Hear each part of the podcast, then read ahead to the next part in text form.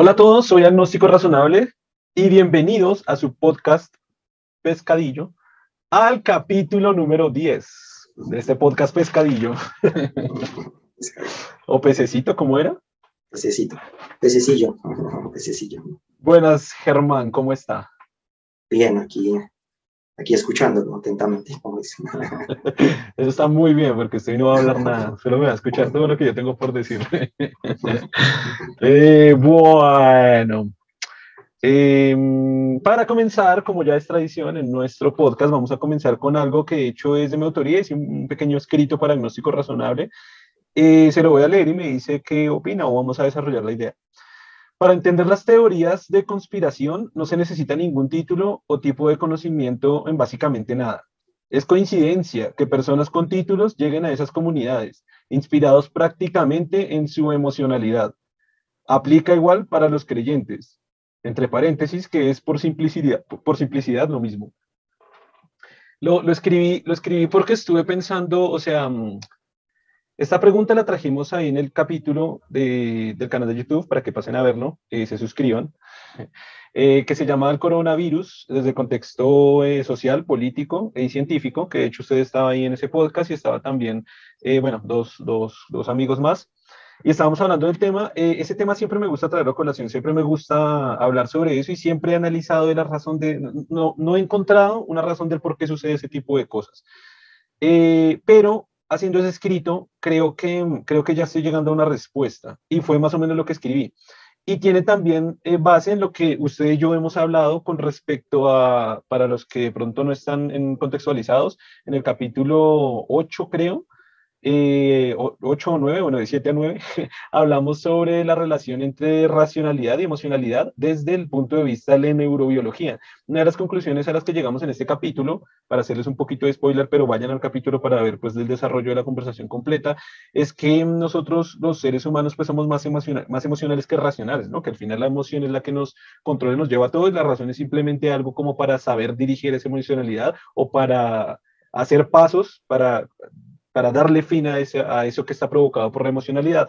Así que teniendo en cuenta esto, eh, eh, pensé más, pensé, he estado pensando en estos días y, me surgió ese, escrito, ese escrito que lo hice hoy. Pasen por la página Agnóstico Razonable en Facebook si quieren ver el, estado. Sin embargo, como siempre les digo, miren bien atrás porque este podcast va a salir no sé cuándo, así que van a ser de los, de los, de los post viejos, pero lo hice hoy.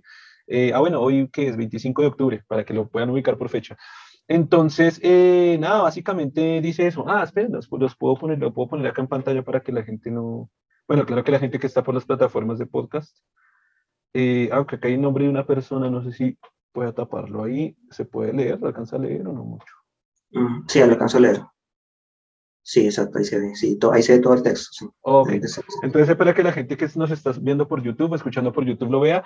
Eh, entonces, bueno, eh, me, estoy, me estoy yendo por todo lado y no estoy dando idea concreta. Entonces, la idea de este escrito me surgió precisamente pensando que Ok, problemática, vamos a especificar esto en dos partes. Problemática, hay gente con títulos en ingeniería civil o geólogos que están diciendo que la Tierra es plana o que están creyendo que la Tierra es plana. Hay gente que trabaja en aerolíneas que está diciendo que la Tierra es plana. Hay gente del cuerpo médico, hay enfermeros y enfermeras que están diciendo que, que son antivacunas, que las vacunas se producen autismo. Hay médicos y hay científicos que están creyendo lo mismo hay biólogos, hay evolucionistas y hay físicos que creen en Adán y Eva y que Adán y Eva fue el, origen de todo. Estas personas siempre me han causado mucha curiosidad de la razón del por qué están creyendo eso teniendo una base, una base académica importante y por lo menos certificada por algún centro universitario o centro de estudios. Ay, déjeme que no haya puesto el cronómetro, claro, sí. Eh, entonces, pues me surgió este, este texto, ¿no? Que lo escribí como un primer paso a, a, solucionar eso. Y es precisamente lo que hablábamos con respecto, eh, con respecto al, tema de la emocionalidad, que lo comentábamos pues en este podcast y en varias conversaciones que hemos tenido incluso fuera del podcast. Y es, y es al final, es eso, ¿no? Al final, lo, lo veo mucho con los creyentes. Usted sabe que todo el, todo el, bueno, usted Germán y la gente, mucha gente que nos escucha sabe que todo el proyecto Gente Inteligente inició o lo inicié precisamente desde la perspectiva de la búsqueda de la respuesta sobre Dios, ¿no? Entonces, e, es el tema que más he manejado, es el tema que creo que es de los que más conozco. Y en el tema de Dios, eh, hay una frase mucho que me gusta de Carl Sagan y es, no puedes convencer a un creyente de absolutamente nada porque él tiene una enraizada necesidad de creer. Eh, entonces e, es imposible, o sea, él tiene una necesidad absoluta de creer y no va a convencerlo de nada. Para mí, los antivacunas, los terraplanistas, los reptilianos y todas las teorías de conspiración son creyentes. Es exactamente creyentes. Que es creyente que cree en algo, en una creencia, valga la redundancia, creyente es que cree en creencia con una redundancia de tres palabras, de la misma palabra de tres formas, pero al final una creencia es algo que no tiene ningún sustento desde ninguna fuente ni, ni, ni científica, ni académica, ni, ni eh, avalada por pares académicos pues, profesionales, sino una creencia pues es simplemente algo que se construye a, partir como de, de, de, de, bueno, de cosas no muy, no muy lógicas o no muy racionales. Así que para mí ellos también son creyentes. Si lo vemos desde ese punto, porque los creyentes creen en Dios, es precisamente por esa emocionalidad que tienen, ese, ese fundamento que le dan a todo, a su vida, a la vida después de la muerte, al diario vivir, a su familia, al sentirse acompañado, al pedir favores, al sentirse protegido, a un montón de cosas. Y al final los terraplanistas también, o los antivacunas, como que tienen esa necesidad de creer por X y Y motivo, ¿no? Porque también los motivos son muchos, por miedo, eh, por miedo a los gobiernos, porque creen que los están controlando, porque creen que los están gobernando, porque creen que los están eh, como obligando a, hacer una serie de cosas o a pensar una serie de cosas en lo cual no está de acuerdo y ese, esa emocionalidad que les da, no sé, de pronto rabia de, creer en esas cosas o rabia de que los manipulen o que se sienten, bueno, es eh, simplemente un, grupo, un montón de emociones que las focalizan a, pues a esas creencias. También ayuda, que fue parte de lo que hablé en la conferencia, no me acuerdo si en el capítulo 9, en el capítulo pasado lo alcanzamos a abordar, que está el tema de las fake news, está el tema de la inteligencia artificial y de las burbujas de información. No me acuerdo si en el capítulo pasado lo alcancé a hablar, Germán. Mm, es, sí, porque creo que usted me, lo que medio resumió un poco de la, de la conferencia lo, lo mencionó, sí, también. Sí, es que en, el, en el capítulo, pero también sí. para dar más contexto, en el capítulo 9 hablé sobre, bueno, dos contextos. En el capítulo 9 hablé sobre una conferencia y el otro contexto es que di una conferencia para la Universidad de Santander. Entonces, eh, el tiempo se nos acabó en el capítulo pasado y eh, pues como que cortamos en la mitad de lo que yo estaba hablando acerca de lo que expuse en la conferencia. No recuerdo, pero sí lo que dice Germán, creo que en algún capítulo que también hablamos de la conferencia había hecho esto. No lo dije en el capítulo pasado, pero bueno, si, si ponemos acá en juego todo este tema de la emocionalidad y de que bombardean, las razones bombardean a la persona a través de burbujas de información, hablando a nivel conceptual, y de la inteligencia artificial que nos empujan fake news así por la cara, eh, hablando ya de tema de inteligencia artificial y de software. Y, eh, ah, por ejemplo, uf, es que nos vamos a alargar, pero bueno, voy a contarlo porque sí me parece muy, muy adecuado. Eh, hay una investigación de Science, esta la puse en la conferencia, que afirma que las fake news se están moviendo y publicando muchísimo más rápido que las noticias verdaderas. Es un artículo de Science. Eh, si me acuerdo lo pongo acá en la descripción o si no, bueno, lo pondré en algún lado. Pongan en Science, eh, está en inglés. Eh, the fake news spread faster than the real news o, o algo así. Eh, sí, se está demostrando, no recuerdo ahorita exactamente el número, pero algo así como 17 veces más, eh, 20 veces más, 10 veces más, 5 veces más, depende de la noticia, más rápido que una noticia real. Y esto lo dije allí en la conferencia y me atrevo a decirlo acá. Es decir, si ahorita estamos hablando de por qué la Tierra es plana, tenemos mucha más probabilidad de hacernos virales que si estamos hablando de por qué la gente está creyendo que es plana o por qué es redonda, ¿no? Que es algo bueno. Parece medio tonto decir por qué la Tierra es redonda. Pero, pero ten, tendríamos probabilidad de ser virales si estuviéramos hablando de que no hay vacunas, de que la Tierra es plana y un montón de, de, de los reptilianos, de los masones, bueno, un montón de cosas. Eh, de los masones dentro de la teoría de conspiración, ¿no? Porque ahorita hay masones, en fin. Eh, bueno, eso, no sé qué tenga que decir, opinar o aportar, Germán. Bueno, sobre eso, eh, lo que no se puede decir es que si usted aporta lo de la emocionalidad, sí, porque obviamente casi que su proyecto de vida está basado en esa creencia. ¿no? Usted construyó todo lo, todo, todo lo, todas sus motivaciones, todos sus propósitos están construidos con respecto a, a esta noción, a esta creencia. ¿no? Sí, pero los antivacunas, los antivacunas no es todo. Eso lo hace poquito, hace algunos hace poquito, algunos hace No, hay unos que lo, digamos que son, tienen esa paranoia y tienen otras teorías además que las acompañan, ¿no? O sea, eh, eh, piensan, están en contra de, la, de las vacunas, pero también están en contra de otras cuestiones y así digamos que tiene un escepticismo completo a cualquier, eh, cualquier cosa que, que parezca control, control social, eh, tienen... Pero no es relativo. O sea, conozco gente que no cree en Dios, nada, y es antivacunas, y sabe que la Tierra es redonda. O, o hay terraplanistas que sí aceptan las vacunas y que no creen en Dios. O sea, hay, hay, hay configuraciones, hay, hay distintos... No, sí, pero me refiero que hay, es que las, no, me refiero que si usted habló de, de ideas, para, de ideas eh, paranoicas, eh, hay diferentes niveles, ¿no? Y generalmente esa persona no solo lo expresa en este tipo de cuestiones, sino en otros. Pero no paranoicas, sino eh, conspiranoicas. sí, conspiranoicas. Okay.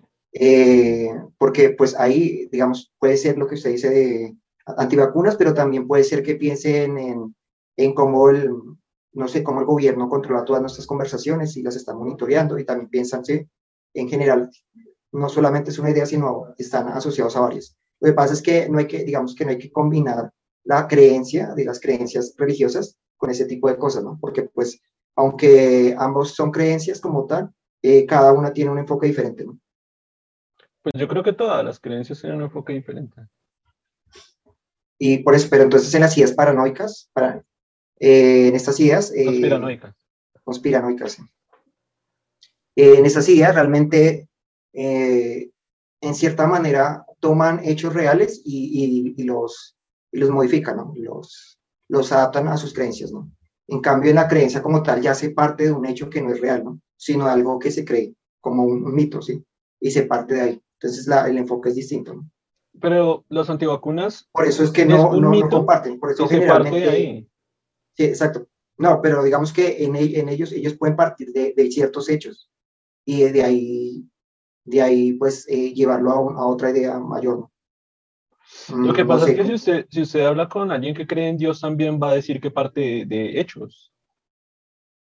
Para, mm. para, un, para un creyente está partiendo de, un millón de hechos, de millones de hechos. El hecho de que la Tierra existe, el hecho de que el universo existe, el hecho de que el principio de causalidad, el principio de que todo tiene que ser creado, el principio, o sea, un montón de hechos. El hecho de que el solo humano exista ya es el hecho de creer de por qué Adán y Eva existieron. Algunos dirían. pero parten del hecho de que existe lo inmaterial. Entonces, e, ese ya, ya, digamos, hay un problema ahí. ¿Cómo, cómo, cómo? Se parte del hecho de que existe lo inmaterial. Entonces, ya ahí. ¿Existe lo inmaterial? Sí, o sea, existe lo, mágico. La, energía es inmaterial. O mejor dicho, existe lo mágico, en cierta manera. Existe lo. ¿Existe lo eh, mágico? Sí, es como, se parte de, del pensamiento mágico como tal para, para lo que viene después. Pero los o sea, se parte de la idea de un, de un ser. De los un reptilianos también. Claro, pero en teoría, en teoría digamos, eh, se parte de la idea de que, de, de, que el universo es muy gigantesco y que podría existir personas en, otro, en otros, eh, personas no, sino seres en otros, en otros, eh, planetas muy lejanos, por ejemplo. Entonces sí se parte de un hecho que podría ser cierto. No, no, no, no. Los reptilianos, que, no, no, no, los reptilianos dicen que están acá en la Tierra y hace tiempo. Están entre nosotros siempre. No en otros, no en otros mundos. Porque eso sería que creían los extraterrestres. Que también hay gente, ¿no? Pues que creen los extraterrestres, pero no en otros mundos, sino también acá metidos. Parecidas. Esas dos son no, pero en teoría con los reptilianos no es así, que ellos creen que vinieron de otro planeta y de alguna forma llegaron acá y, han estado aquí. no, no la he leído muy bien, pero lo que conozco es que como que evolutivamente evolucionó una, una, evolucionaron los, los primates y evolucionaron los reptilianos, y entonces ahorita los primates pues somos nosotros y los reptilianos están ocultos de nosotros. Entonces, el, el caso más común es el de la reina de Inglaterra, que dicen que ella es reptiliana, ¿no? Entonces como que se quita así la máscara y pues así tiene una cara de lagarto y dientes y lengua, pues como una cara así como de lagartija, no sé muy bien cómo es. Y, pero, pero ella es reptiliana. Y básicamente muchas personas, o sea, muchos como gente de poder, son reptilianos y, tienen como una comunidad. Y bueno, ahí se puede alargar, porque los antivacunas, ¿no? Y se puede, o sea, como que le agregan y le agregan y le agregan por allá, sé que usted llega a unas cosas del chip de 5G, o sea, ya como se llegan unas locuras, para sin sentido. Porque entonces como que revuelven, a mí me da un poco de risa eso, ¿no? que revuelven como los reptilianos, no, me acuerdo si son los masones, y entonces revuelven una con la otra, entonces dicen, claro, entonces ya son los reptilianos, y entonces ya ellos tienen su propia comunidad, y entonces deciden un líder de la comunidad, entonces todos nos quieren controlar y, comienzan a revolver ahí, y entonces, y entonces Dios viene y, viene con un platillo volador, y los Dios puso los extraterrestres, y llega el diablo y nos conquista, y por eso nos quieren poner las vacunas, y, claro, la Tierra es plana y ellos los reptilianos que, hacen, quieren, quieren hacer creer al mundo que es redondo. Y bueno, ahí estoy revolviendo porque hay gente que revuelve todo con todo, pero como que si uno trata de, de separarlas, pues va más o menos así por el lado que le, que le comento. Pero, pero pienso Entonces, que. la idea reptiliana prácticamente es como que algo así como que los dinosaurios no se extinguieron y generó una nueva raza, algo así, Es que no. No, no sé si tenga que ver con dinosaurios, la verdad, no sé si tenga que ver con O sea, porque hablan de reptiles, ¿no? Pero sí con reptiles, sí con reptiles. Porque entonces no, entiendo, digamos que no entiendo eh, de dónde surgió la idea original, o sea, de dónde eh, no, pues por eso le digo que, por eso le digo que no la conozco tan bien. Vea, por acá encontré una foto ahí de la reina Isabel de cómo se sabe que es reptiliana, ¿no? Ah. Eh, sí, es reptiliano. eso, es, un hecho, parten de un hecho. es por acá, no sé. Vea, por acá hay como otras miniaturas por ahí. Vea, ahí está Trump, que Trump como que es reptiliano también. Y como que Angelina Jolie reptiliana. ah, claro, y acá están las pruebas irrefutables. Entonces, las, pruebas, las pruebas irrefutables es que, por ejemplo, se le hace esa arruga en, el, esa arruga en la nariz. Entonces, es una, es una, es una prueba irrefutable que es reptiliano. Y es rarísimo esa prueba porque yo la he notado en, en muchas personas mayores que tienen esa cuestión. Pues sí, es, una, es, es, como me que me reptiliano por tener barbas. que, sí, es así. No, no, trate de buscar lógica en eso. Ah, mire, esto es otra prueba irrefutable. Científicamente refutable que ella es reptiliana. usa maquillaje. usa maquillaje, maquillaje se le Puede ser una sombra, puede ser, que puede ser un millón de cosas, pero no, reptiliano. entonces, bueno, sí, algo así. Ah, entonces que supuestamente una vez una cámara, como tiene los ojos muy apagados, que hicieron como zoom, y pues sí, es, eh, efectivamente es reptiliano, ¿no? Mm. Es claro. Eh, en fin, el caso es que, no sé, si uno habla con un creyente, él también podría partir de hechos. por, eso yo los podría meter en una misma bolsa. Son creencias. Y hay creyentes. Las creencias necesitan creyentes hay un medio, hay un medio que siempre necesita que esas creencias sobre esos creyentes se popularicen. En, en, Dios es la religión, eso se llama iglesia, iglesia y religión. De la iglesia coge esos hechos y todas esas teorías y las promulgan todos los creyentes y crean más creyentes, y crean más creyentes, como, que suena redundancia, pero sí. Y en el, en el, en el tema de antivacunas y tierra plana, pues es Internet de las fake news. Ese es el medio por el cual propagan eso y, y, construyen creyentes. Ey, me gustó esa, güey. Yo, yo creo que puede ser por ese lado. Como que necesitan un medio. Y ese medio puede ser la iglesia o la religión, en cuestión de los, de los creyentes en Dios, y los creyentes en las otras cosas, claro, pues son las noticias que le tienen que llegar. Y así mismo como ahí, es que esa es la cuestión del Internet ahora, que ahí sí como decía un youtuber, que ese este man se llama, ese es famoso. Ah, usted también lo conoce, Germán, que se llama The Wild Project, que hacen y, es como él, él, lo dice por ahí en algunos podcasts y él dice, es que esto, esto eran conversaciones de borrachos en un bar perdido de la ciudad. Entonces eran cinco borrachos, ah, los reptilianos y jajajaja. Y ya estaban sobrios y dejaban la idea ahí. Pero ahora hacen comunidades en Facebook y en las redes sociales y entonces ahora se agrupan a, a seguir y a, construir, a seguir construyendo la idea. Entonces yo, yo, pienso que él tiene algo de razón cuando dice si es que esto eran como conversaciones de borrachos que siempre estuvieron pero las dejaron por allá botadas. Nadie, nadie le iba a poner cuidado a esas bobadas, ¿no?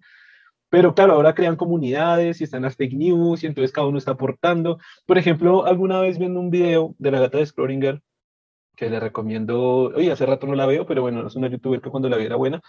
Y, y ella decía, eh, se me fue la panoma, iba a decir algo. Ah, ella decía, ella estaba explicando algo de la Tierra plana, entonces decía como que conoció a uno de los líderes terraplanistas y entonces ella se dio cuenta que, que por ejemplo, estos líderes, que, que, era como un loco, a ver, según lo que recuerdo, no voy a asegurar nada, pero era como un loco, como desadaptado de la sociedad, como un fracasado, como un así, de hecho que estaba viviendo ahí en eh, rinconado con los papás y que no tenía trabajo, y que se volvió líder porque se volvió muy famoso, pues en las redes sociales, eh, divulgando esa información falsa, eh, creando comunidades. Entonces ella dice, por ejemplo, por ejemplo, me di cuenta que él tenía una novia muy guapa, muy, muy guapa, porque era terraplanista también, y esta chica pues estaba con el líder el líder de, de, cierta comunidad, no sé qué sería, pero sí era uno de los líderes y terraplanistas.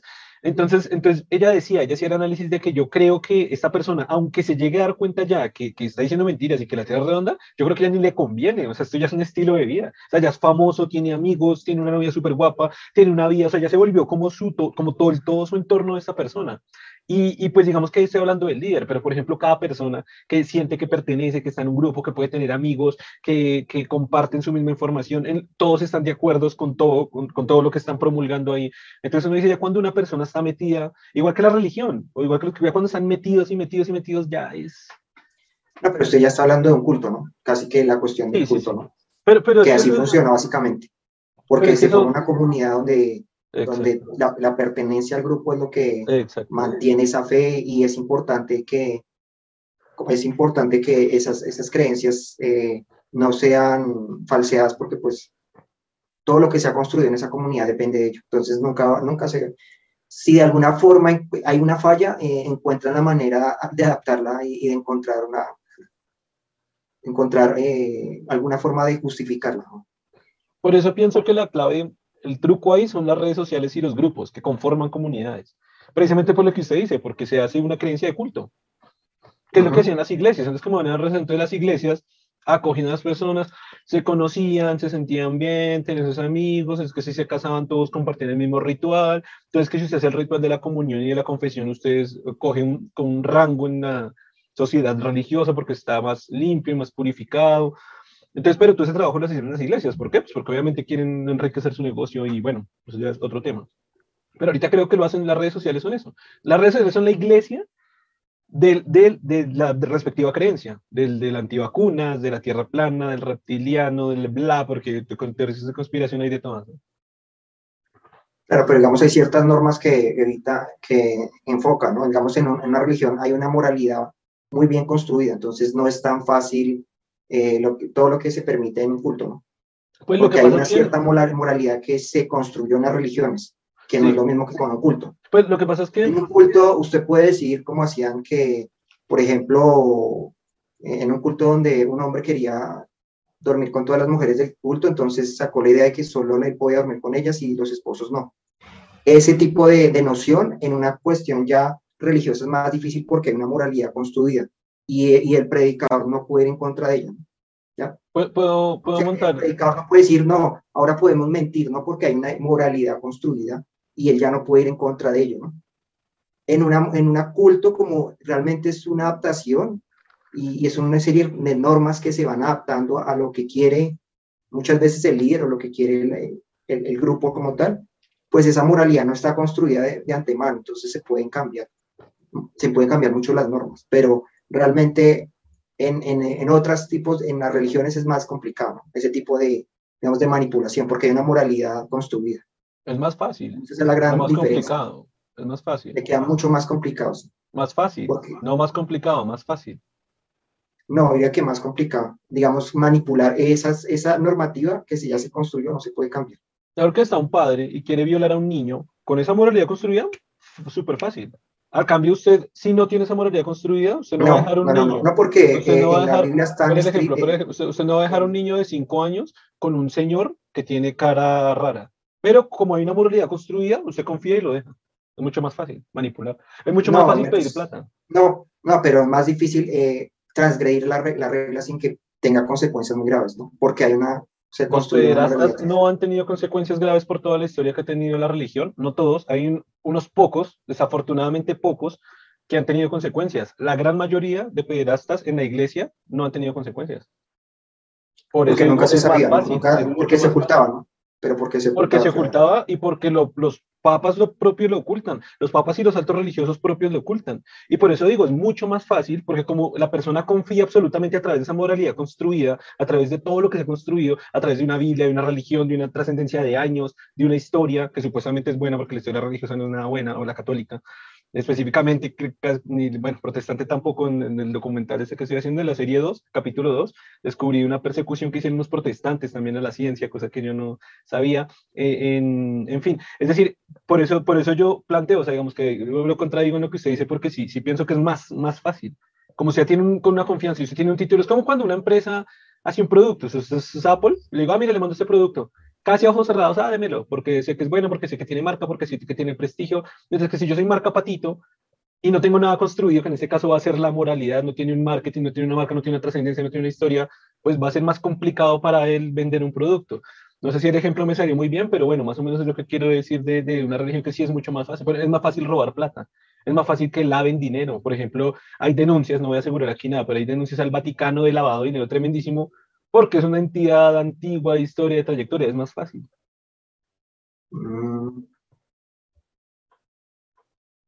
Mm, ya entiendo, sí, por ese lado sí puede ser, ¿no? Lo que digo es que lo que estaba diciendo era que, en este caso las reglas no, están preconstruidas, sino se tienen que construir, y, eso es lo que digo que eh, puede facilitar a que se lleven, se llegue a, a moralidades pervertidas de cierta forma. Pero moralidad pervertida más que la de la iglesia. Me refiero a moralidad pervertida, que se acepte algo que, que, no es moralmente correcto como, como correcto. Por, eso, maten homosexuales, apedreen mujeres, rechacen a la gente, si son discapacitados, rechacen de la sociedad, maten animales. Tengo un video muy bonito que se llama Postura Crítica a la Religión, Biblia y Dios, para que por favor pasen a verlo, tiene dos capítulos, y hablo de todo esto, de fragmentos directamente de la Biblia, que ha respaldado la religión y la iglesia, donde la Biblia es la palabra de Dios para los creyentes y para la iglesia y religión, y donde precisamente estoy diciendo todo esto, muerte a animales, discriminación y muerte a mujeres, discriminación y muertes a um, prácticas homosexuales, eh, pedir dinero, eh, eso es, pues, es, una moral pervertida, como se lo acaba de decir, horriblemente pervertida, y lo hace la religión, precisamente.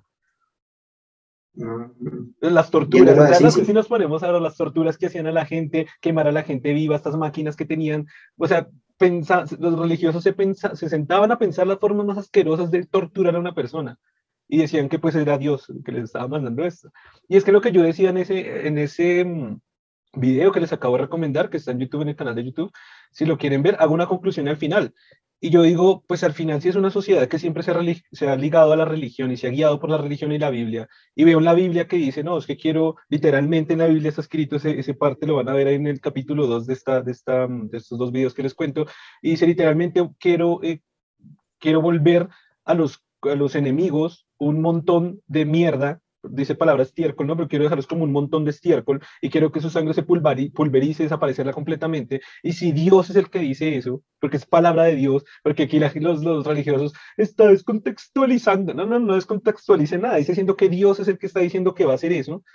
Eh, y si hay una sociedad completa regida por esa, y una religión y una iglesia regida por esa, pues alguien que está diciendo, uy, tengo que pensar formas más crueles de generar dolor y torturar a una persona, pues diría, pues, es coherente con lo que quiere Dios, ¿no? Es coherente con lo que piensa Dios, entonces, pues vamos a hacerlo. Es, un asco, es un asco, es un asco de todas las formas posibles. Claro, y cómo se construyó, porque es un, es un pasado de, de nuestras culturas más primitivas, como tal, que tenían ese pensamiento, esa forma de... Me acuerdo que una vez leí sobre una máquina, que, o sea, es como una máquina que se la mete por el ano, y entonces le da vueltas y agranda y agranda hasta que, pues hasta que se lo revienta desde, el recto hacia afuera. Entonces como que estaban pensando en que, en, que, es que me los imagino, ¿no? Como que, ah, no, no hace tanto daño, no está tan fea. Vamos a incrementarle dos palancas, cuatro tornillos, un punto de apoyo, y yo creo que sale más, y se hacían como una peor, o sea, se una peor que expandía más, que dolía más, que... Esas son las porquerías que uno dice, y, esa era la religión, esto no eran los grupos satanistas, y ni los, ni los grupos de guerrilleros, ni los grupos de maleantes o ladrones, no, era la religión bajo la, supervisión de los religiosos, de los altos jerarcas religiosos, siguiendo la Biblia y la palabra de Dios y el concepto de Dios. Y uno dice, wow. Lo interesante de eso es que todo eso es curioso porque cuando usted analiza todo ese tipo de, torturas, eh, se parece mucho a, a la noción psicopática, ¿no? Sí. O sea, por eso muchas veces pienso que la psicopatía está tan inmersa en nuestra cultura que no creo que sea tan anormal como parece pensarse. Solo que los psicópatas lo expresan en su máxima expresión, pero parece que eso es parte de nosotros. De una forma, esa perversión de, que, que, llevamos es muy natural en, en el ser humano. En el capítulo como 6 hablamos un poquito de los psicópatas, ¿no? El 5, no recuerdo. Hablamos un poco de los psicópatas y nos extendimos un poco, pero creo que ni yo ni usted hemos leído más sobre el tema. Creo que sí sería interesante leer, leer más porque si usted propuso, o a los dos, en la conversación estamos proponiendo sobre cómo la psicopatía sí pudiera estar, pero yo di varios argumentos en los que no. Usted creo que hay un par en los que sí, pero como que no llegamos a una conclusión, ¿no? Pero, pero claro, o sea, usted ahora que trae, trae a colación ese tema, Mira que, mira, voy a confesar que estoy diciendo mucho palabra traer a colación y no sé si está bien dicha. ¿Está bien dicha? ¿Tiene sentido? No, no. ¿Está evaluado no, Real Academia? Traer a colación. Pues tocaría ver, pero sí, es la forma que he escuchado, pero sí, sería mejor aclararlo. Sí. Porque lo he dicho muchas veces y como que siento una culpa cada vez que lo digo. todos los capítulos que me he escuchado decir traigo a colación, me siento mal cuando lo hablo. voy a leerlo rápido, pero no se le olvide de lo que estamos hablando. ¿Pero qué, de qué estamos hablando? Pues es que Digamos, ah, esa, la idea de la, esa perversión es muy propia de, del ser humano y parece, parece que es eh, como lo, lo, que le permite la creatividad en cierta manera, solo que puede enfocarse en cualquier, cualquier meta, ¿no?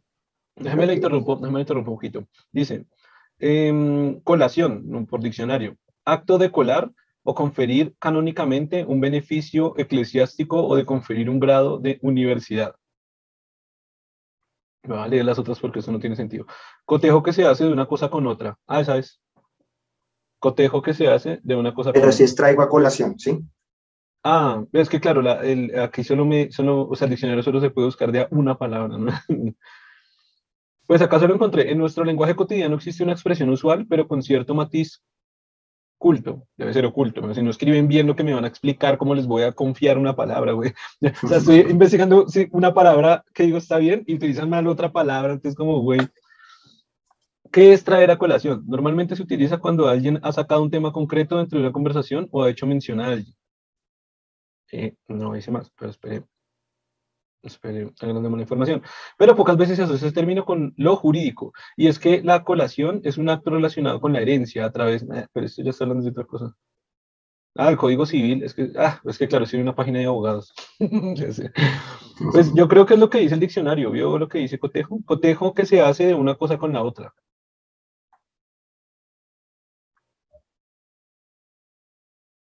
¿Sabe qué es cotejo?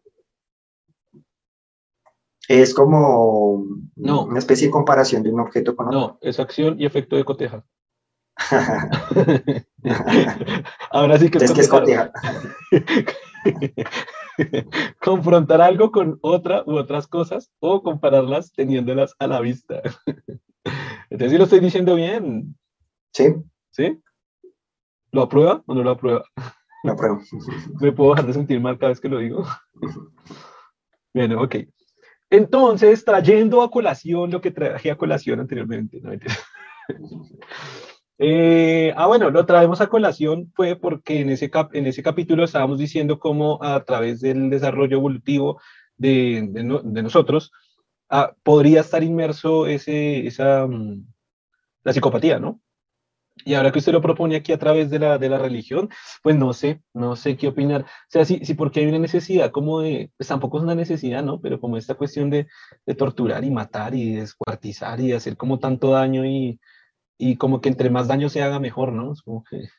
No, el placer por el dolor, el placer por, por eh, generar, el placer por la humillación del otro, el placer, exacto, el placer en, en, en estos comportamientos, ¿no? Está raro, pero... Pero, pero, y, pero lo interesante cuando lo hablan es, parece ser que es una característica solamente humana, o sea, otros animales no la expresan o no la expresan de esa manera. Pues sí he visto leones, he visto felinos, porque el gato también, que juegan mucho con la presa y la juegan, y la juegan no, sino y juegan con ella con el suficiente tacto de no matarla pero sí que la, sí que la lastiman, sí que la hacen sangrar y lo hacen a propósito, no la matan porque pueden matarla en cualquier momento. Creo que las orcas también tienen ese comportamiento. De hecho, creo que los delfines. De eso no estoy muy seguro, pero sí estoy seguro que los felinos, estoy segurísimo. Hay muchas. claro, sí, la diferencia es que hay un enfoque, ¿no? Por lo menos, ¿no? No, no hay En teoría, digamos, no, me refiero enfoque en que esta, este entrenamiento es, digamos que el objetivo de esto sí tiene, sí tiene un objetivo real que es eh, lograr. Eh, mejorar sus habilidades de casa, ¿no? Entonces, no, no, no, no, no, no, no, no, no, no, no, no, son adultos. No, no, no es que se lo trajeron a las crías para que las crías jueguen, son adultos. Incluso gatos, los gatos adultos juegan con los ratones, jugar, o sea, propósito, diversión, divertirse. Es decir, desangran al ratón, el ratón se encuentra sin patas, sin extremidades, sigue intentando escapar y el otro simplemente... Hay, hay muchas escenas donde lo tienen así de la cola con las uñas clavadas y ellos se acuestan y lo mantienen así. Porque quieren. Ya cuando les da hambre, lo matan.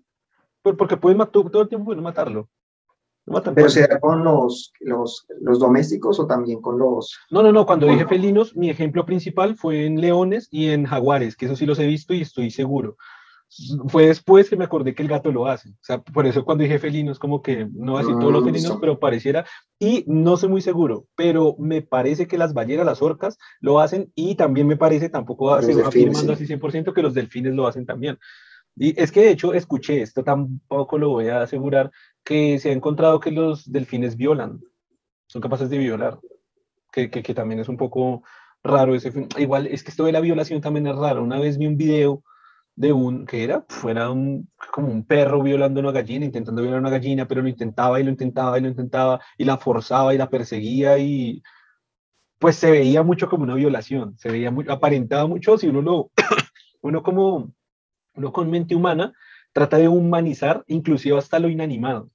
Pero, eh, pero, pero en este caso, pues a ver, parecía una violación. desde la perspectiva humana, se ve como una violación. Tendría que entrar a la investigación a ver si realmente es una violación. De hecho, mire, voy a hacer acá un, un, un googleo muy rápido para ver si, para confirmar lo que dije de los delfines.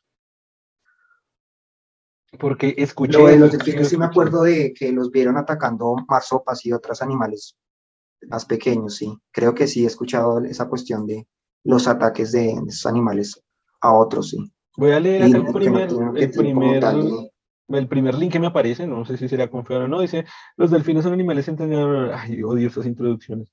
Existe la creencia, ah, pero mira, es una creencia, de que los delfines son capaces de violar personas. En este caso, buceadores o entrenadores del acuario. Igual eso no lo había leído, pero qué, qué horrible saber que un delfín lo puede violar si se va. Me voy a nadar con mis amiguitos los delfines. Sí, ven, y tomen. Violado por jugar conmigo. Uy, qué, qué gonorrea. A pesar de los bulos que encontramos en internet, debemos aclarar que no existe evidencia científica que avale esta teoría. Pero es que dice de los buzos, yo nunca he escuchado de los buzos. Acoso o violación a abusos. Eh, los delfines violan a otros delfines. A ver, los, los delfines violan a otros delfines. Bueno, ya me entendieron. Ya me entendieron. Todos los que están escuchando se me entendieron. Menos, Germán. Eh, ya todos me entendieron, menos Germán. Sí, los delfines violan a otros delfines. Eso es. Si los, si los delfines no violan personas, si los delfines no violan personas, ¿por qué tenemos la creencia de que este animal exhibe este comportamiento? ¿Son los delfines violadores? Vamos a explicar lo que dice la ciencia. Me gusta cuando dice la ciencia, pero me fastidia cuando dice la ciencia, ¿no? Porque es como decir, científicamente hablando, eh, eh, eh, inserta estupidez, ¿no? científicamente hablando, inserta estupidez y como dice ciencia, entonces... Los biólogos marinos han demostrado que los delfines son un grupo de cetáceos caracterizados por ser muy activos sexualmente y en ocasiones muestran un comportamiento sexual sorprendentemente agresivo. El equipo de investigadores de la Universidad de Massachusetts estudió el comportamiento de esta especie y su actividad sexual, concluyendo que los machos son muy activos sexualmente y mantienen relaciones sexuales tanto con hembras como con otros machos. Mm. los... Picarones. Picarones. Son las reinas del océano. Son Indiscriminados, sí. ah, uy, vamos así porque indiscriminados está feo. Son los criminales del océano. Los delfines de Shark Bay, no sé qué será, Shark Bay, son brutalmente violentos en época de apareamiento. Cuando llega la temporada de reproducción existe una competencia feroz por el acceso a las hembras, como ocurre en muchas especies. En la mayoría de los casos en la naturaleza esa competencia es entre machos de forma individual. Sin embargo, los delfines nariz de botella tienen una táctica diferente, forman pandillas. En esta sociedad, dos o tres delfines machos de Shark Bay, no sé si es Shark Bay, forman una pandilla que nadan y cazan juntos, llamada par o trío de primer orden. A veces dos parejas se unen y forman una alianza de segundo orden. Las alianzas son una parte esencial de las estrategias de, bueno, pero digan si violan o no. Una hembra intenta escapar, bueno, si toca seguir leyendo. Las alianzas son una parte esencial de las estrategias de apareamiento de los machos de esta especie y tienen un modus operandi que consiste en lo siguiente. Los grupos de primer orden identifican a una hembra, la acorralan y luego la apartan para abusar sexualmente de ellas. La hembra intenta escapar en repetidas ocasiones, pero solo lo consigue en uno de cada cuatro intentos. Los machos restringen sus intentos de libertad golpeándola con sus colas y mordiéndola. Las alianzas de segundo orden hacen lo mismo, pero en el equipo son cinco o seis machos por cada hembra. Uy, no mames. O sea, para este podcast, para los que nos estén escuchando, confirmada, noticia confirmada, es verdad lo que estoy diciendo. Igual esta es una sola fuente, ¿no? Ya saben que para confirmar algo hay que leer muchas fuentes que no sean fake news, que no sean, que no sean de la tierra plana y de antivacunas, por favor. Mensaje importante. porque los delfines violan a las hembras? La intención de los machos no es otra que reproducirse, y esto encaja a la perfección con la famosa teoría de la evolución de Charles Darwin. Cabe señalar que la cópula forzada no se ha llegado a grabar, al menos a día de hoy. Las pruebas provienen de observaciones del comportamiento precópula y evidencia física de violencia en las hembras de delfín mular. Documental. Ah, mí me parece que es documental, por si acaso alguien está escuchando y si quiere ampliar su información. El famoso documental de National Geographic, La cara oculta de los delfines, define perfectamente el comportamiento de estos cetáceos, los cuales muestran comportamientos que a priori la mayoría desconoce. Podéis, ah, es que tú, todo tuve que haberlo leído en españolete, porque podéis encontrarlo aquí, La cara oculta de los delfines. voy a leer el artículo otra vez. el lado oscuro de los delfines parece, aparece cuando se realizan estudios exhaustivos de esos animales cuya sonrisa suele confundir a más de uno. A ese pedacito último si es ahí como de, ¿y cuya sonrisa? ¿Cuál sonrisa? Cállense. Y acá hay una bibliografía que sí, pues es, voy a ver la bibliografía, a ver qué tan, es un, es un ResearchGate, es una publicación del ResearchGate. Hay un abstract y hay un artículo científico. ¿Mm? Ah, y parece que está bien, parece que es bien contundente este artículo. Bueno, en fin, los delfines son unos violadores.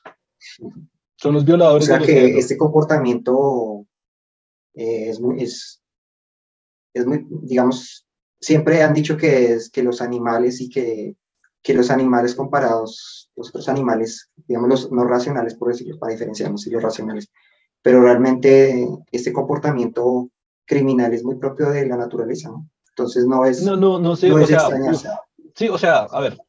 Digamos que el hombre lo ha magnificado, quizá, puede que sí, o lo, o lo ha perfeccionado, quizá, pero realmente. O sea, claro, es que.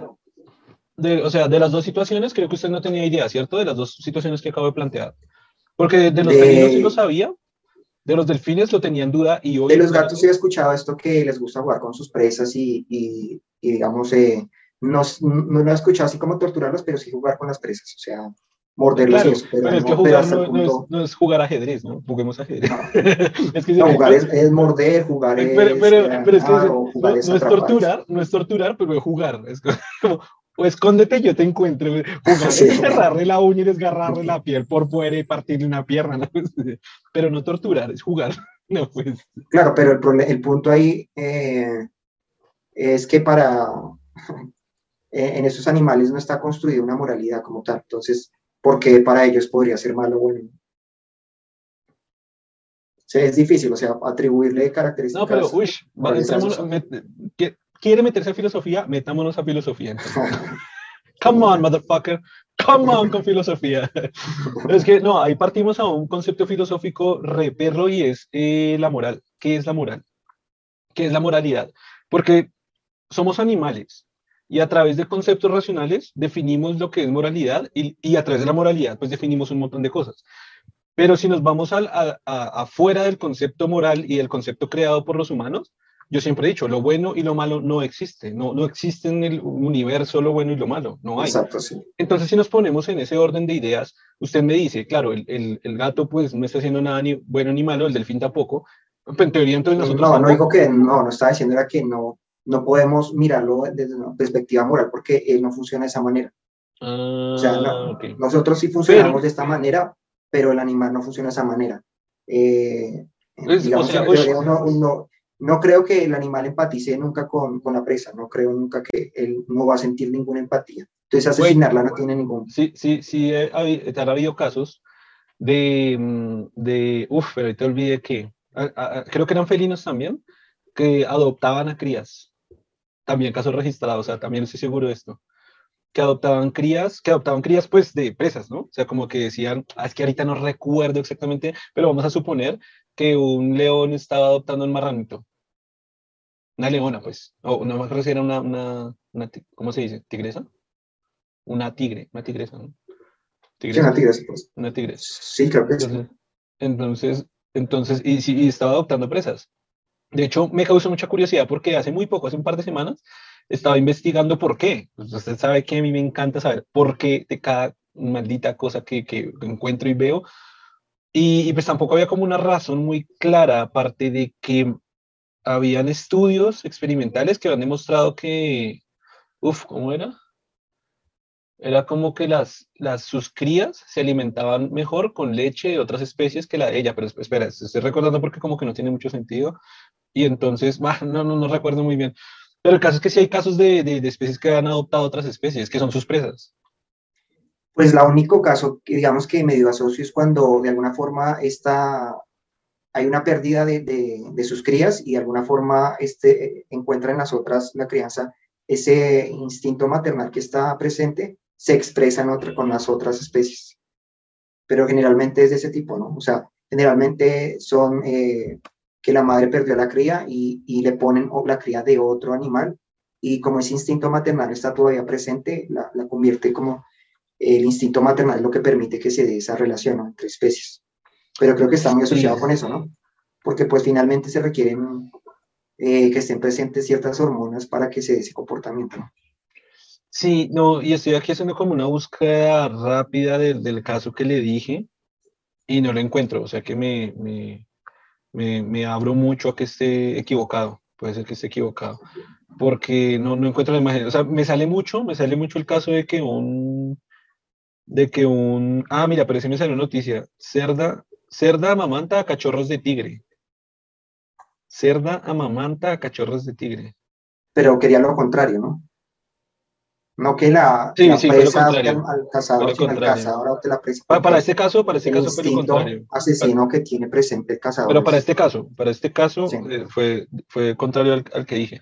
Porque, porque lo otro, porque mira, el que me parece muchísimo es una leona amamantando a cría de leopardo. Mm, pero no es presa realmente. Aunque no sí, el leopardo, el leopardo, es presa de león. El leopardo sí es presa de león.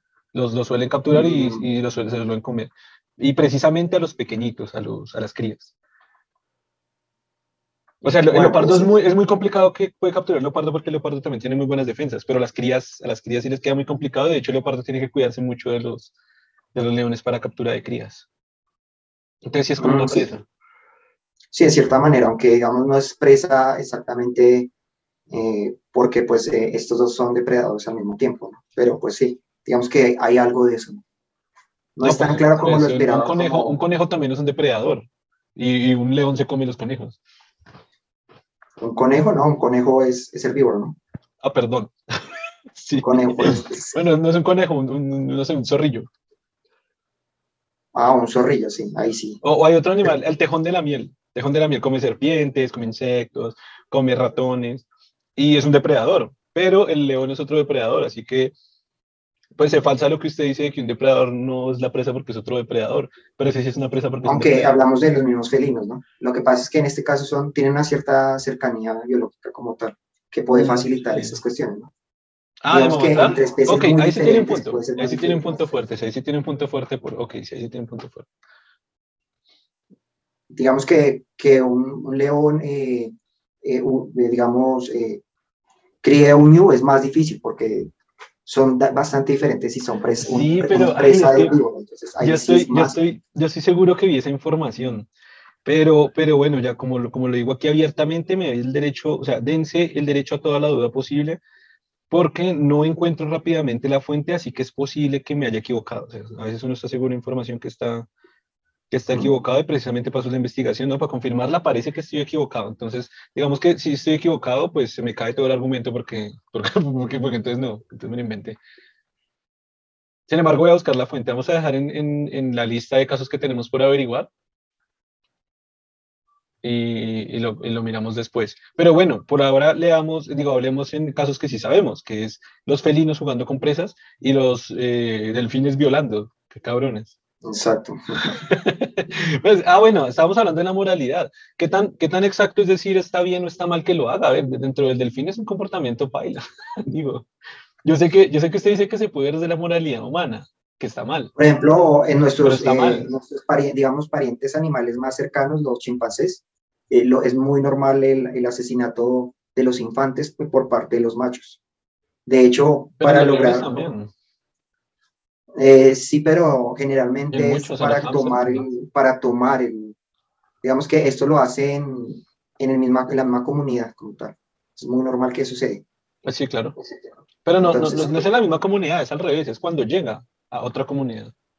No, creo que la misma. Digamos que es una comunidad donde hay hembras y, y, machos ahí. Es muy común que se dé este, estos asesinatos. No, no, no, no, no, no. El, asesinato de los leones es precisamente cuando llega un león nuevo Exacto, a otra comunidad. Claro, pero no a, su, no a, su, comunidad, esa otra. No, a esa otra. Es cuando el macho quiere tomar posesión, entonces, eh, para lograr que sus genes se expresen pues más rápidamente y para que la leona se crezca más rápido, es mejor asesinar a todos, a todos los leones para que rápidamente pues su prole se, se exprese, ¿no? Porque es el objetivo finalmente. Exactamente. Entonces, digamos que el, el, infanticidio es muy normal en, muchas, en muchas especies. Ah, no, sí, claro, sí, sí, sí, eso sí. pero no, pero entonces ahora sí estoy más de acuerdo con usted, sí, exactamente. O sea, el, delfín es un violador, pero sí, no es ni malo ni bueno. No, digamos que es su comportamiento. Eh, digamos que, nosotros funcionamos con esta cuestión de la moralidad. Porque para nosotros es malo. Porque para nosotros es malo. Esa pregunta es tesa. ¿Por qué, para nosotros entonces es malo si somos animales? Eh, digamos que en, comunidades muy cerradas, eh, la moralidad es necesaria para que funcione bien como sociedad, ¿no? para el funcionamiento completo como sociedad. Se requieren estas normativas para que podamos funcionar como, como sociedad. Pero vuelvo a traer el ejemplo que acabé de usar, güey, pues así soy yo.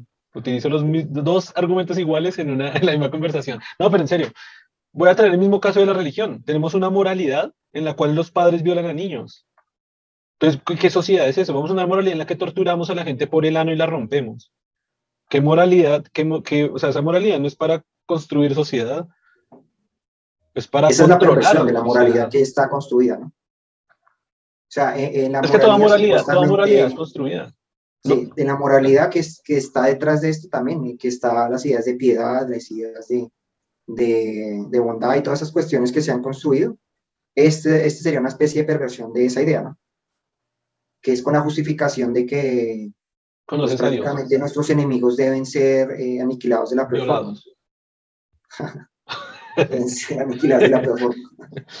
No, pero sí, en las guerras, en las guerras los, los soldados llegan a violar todas las mujeres. ¿Sí? No, y eso es un comportamiento muy propio de las guerras. muy propio de las guerras. Era la recompensa, era como una especie de recompensa. Era casi, casi era prácticamente una recompensa. O sea, era el saqueo, era el saqueo o la violación era la recompensa que recibía. Y yo creo que eso es una moralidad construida en la guerra. Si vamos a hablar de moralidad a partir de la religión, yo creo que eso es una moralidad a partir de la guerra, en la cual eso es bueno. Sí, eso es bueno, porque si es una recompensa es bueno. Porque además es éxito, es exitosa, es una misión exitosa, ¿no? Entre más sufrimiento se le imparta al otro, al otro bando, pues es, bueno, es, mejor. sí. Porque genera más terror, exacto, sí.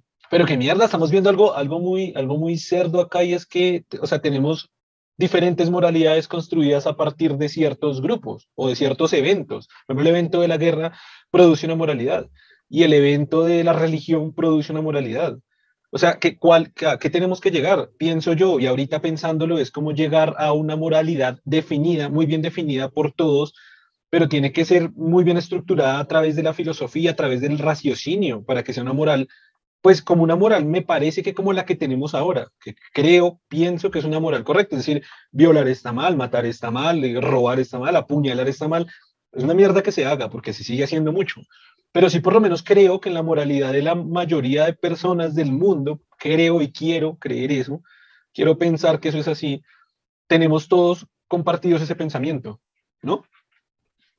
Claro, pero digamos, hay excepciones. Eh, eh, eh, en, los países donde ah, se mata a la persona que mata a otra persona. no, no, sí, pero, por eso dije... Digamos que es curioso porque en la mayoría, mal, pero hay excepciones. Por, eso yo no dije en todos, por eso yo no dije en todos los países ni en todas las personas del mundo, sino que en la mayoría, de, la mayoría de la gente del mundo o la mayoría de países, creo que en la mayoría de países que, que comparten la, lo que acabo de decir, ¿no? el pensamiento que acabo de decir. Claro, eh, digamos que está mal, pero el castigo también es del mismo tipo, ¿no? Es curioso, ¿no? O sea, está mal en, muchos países, está mal el asesinato, pero en muchos países también se castiga con el mismo asesinato, ¿no? Entonces, con asesinato, claro. Es algo curioso, pero pues, digamos, es la forma que se construyó, porque la comunidad cree que el castigo por ese tipo de crímenes debe ser igual, ¿no? Entonces, eh, digamos que esa moralidad está construida. Es un acuerdo, básicamente. Usted hace un acuerdo donde dice que se tolera y que no. Y hasta Voy que se tolera y cuál va a ser el castigo cuando se traslade. En, en, lo que acabamos de decir, voy a decir algo que puede sonar estúpido, pero entonces podríamos decir que los delfines tienen su propia moralidad. En lo cual, violar está bien. No, no, no estoy diciéndolo desde el aspecto en que ellos construyeron una moralidad, en decir, está del, del Fisócrates, del Fócrates, diciendo sí, la moralidad, sino que desde la perspectiva humana, así como, así como nosotros construimos moralidades dependiendo de un evento o de una, o una estructura religiosa o etcétera, podríamos decir desde nuestra perspectiva que eso es la moral de delfines, moral delfinesca o moral de leones. La moral de leones es cuando usted llegue a una nueva manada, mate a todos los chinos, a todos los, en otros países me van a atender como si fueran chinos de la China, maten a todos los niños. Entonces, es una, una, moralidad felina, pero ni siquiera felina, una moralidad de leones, la moralidad de los leones. Entonces, ah, es cuando llegue, si ellos se reúnen así tomando café, ¿no? ah, no, yo llegué allá a ese pueblo y maté a todos los niños. Pues ah, que no sé si puedes hablar de la moralidad, la moralidad se, perdón, se acuerda, la moralidad se habla, la moralidad se, va construyendo. No, no lo escuché, no lo escuché, ¿qué? En interacción, donde finalmente ¿Ah? Germán, Germán, se le, se está cortando. Que es difícil, no, sé si puedo decir que, que tenga moralidad. Se le, está cortando el internet también. Ah, sí, pero ahí, ahí lo escuché, ahí lo escuché. No, que digo que la, es difícil, ¿no? Pues hablar, que usted dice moralidad de felinos, creo que, pues, digamos que está excediendo un poco el, concepto, ¿no? Para al hablar de moralidad. No, no, no, no digo que, de felinos, que de leones, de leones. De leones, sí, de leones. Digamos que decirle moralidad, ¿no? Pero el comportamiento que, que se acepta como tal, o bueno, el comportamiento eh, que se ve natural en ellos, eh, sí podría decirse así, ¿no? Digamos, el comportamiento em, aceptado, sí, el comportamiento aceptado.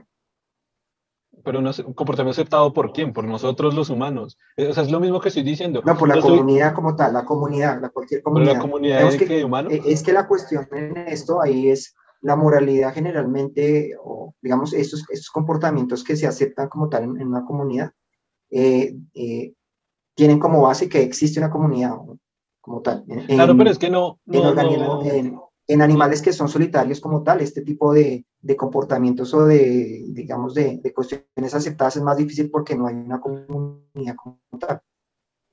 Pero no es. Digamos que en comunidades es más necesario porque se requiere para que haya una, una armonía de cierta manera en esta comunidad.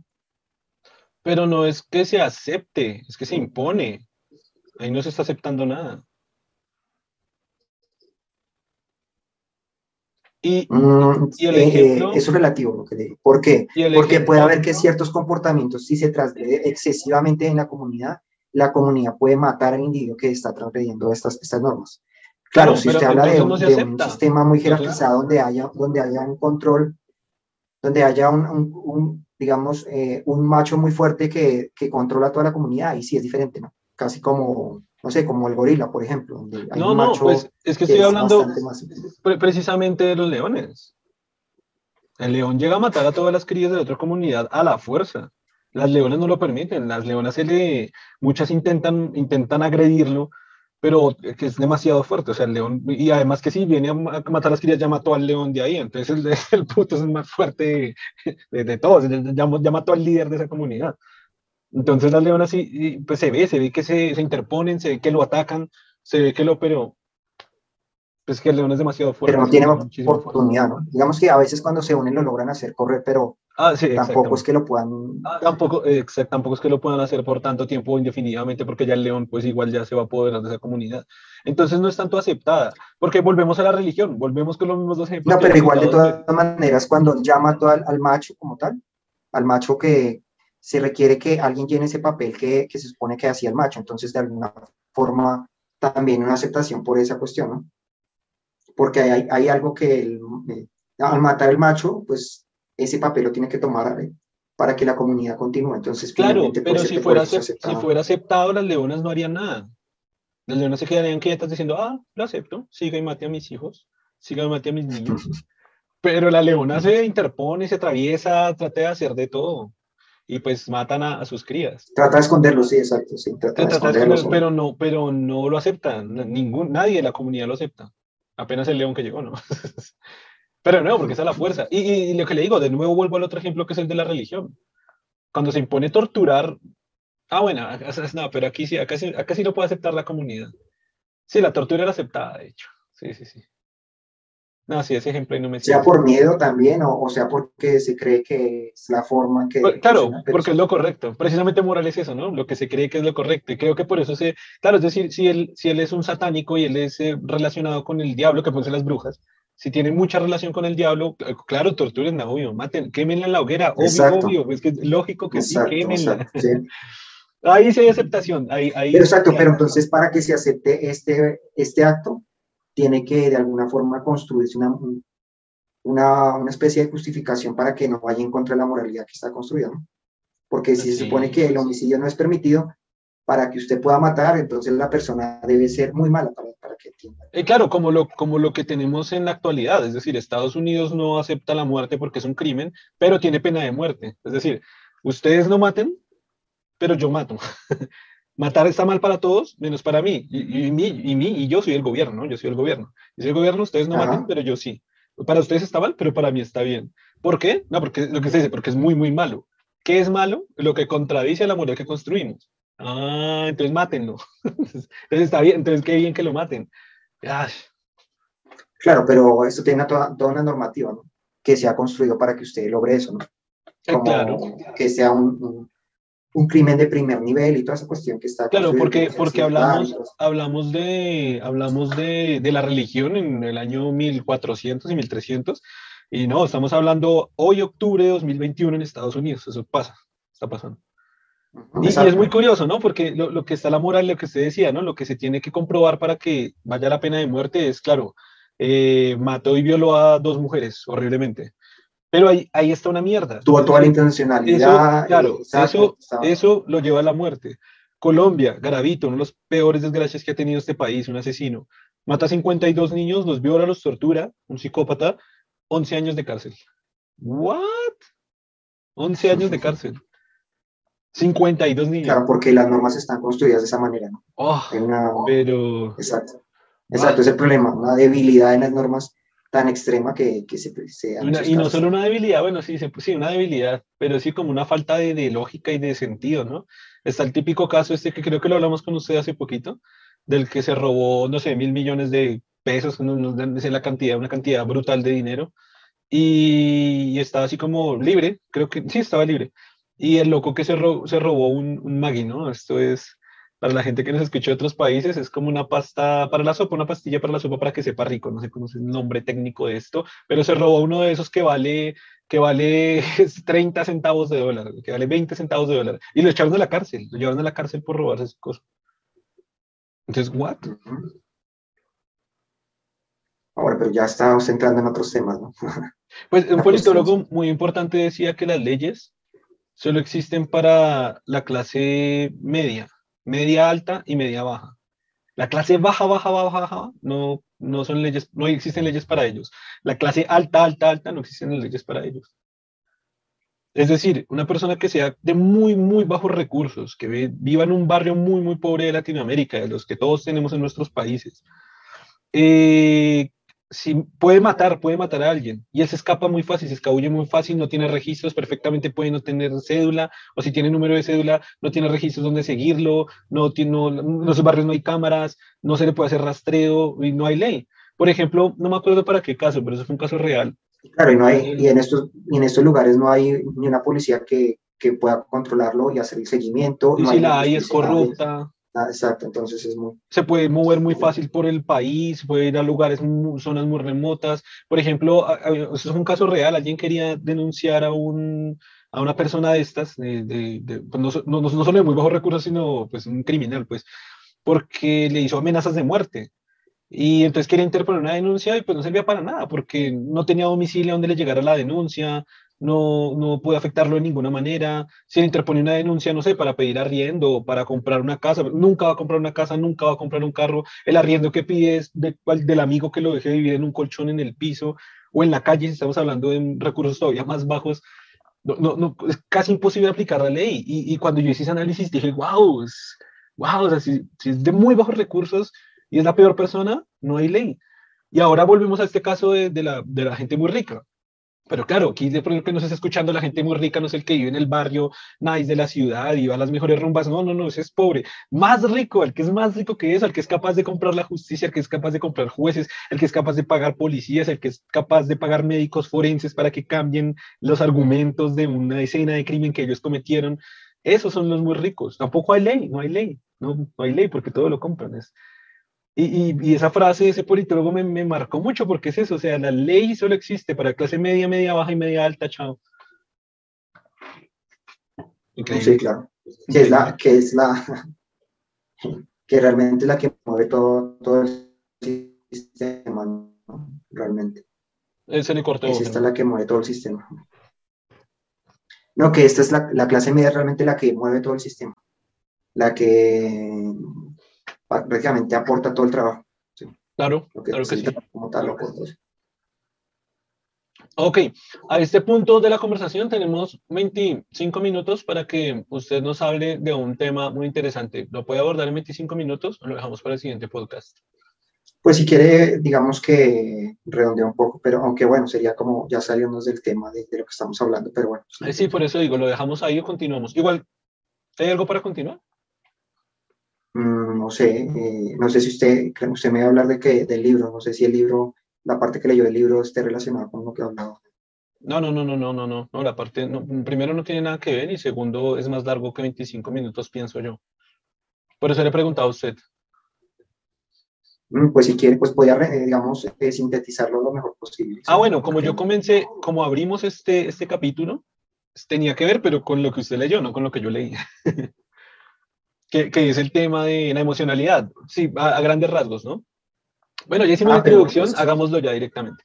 Eh, como lo hemos dicho como en tres capítulos y no lo hemos hecho, eh, Germán y yo eh, estamos intercambiando información eh, sobre un libro que está leyendo cada uno. De esta manera eh, se nos hace muy eficiente y práctico que no solo cada uno, no solo está leyendo un libro, sino que casi que paralelamente es como si estuviéramos leyendo dos libros cada capítulo cada fracción del libro que Germán Lea me la transmite y cada fracción del libro que yo parte la fracción del libro o fracción del libro que yo lea se la comparto. Así es como que yo cojo la información de mi libro y, eh, uy, este cojo en otros países suena, suena que, como a delfín, como a violador.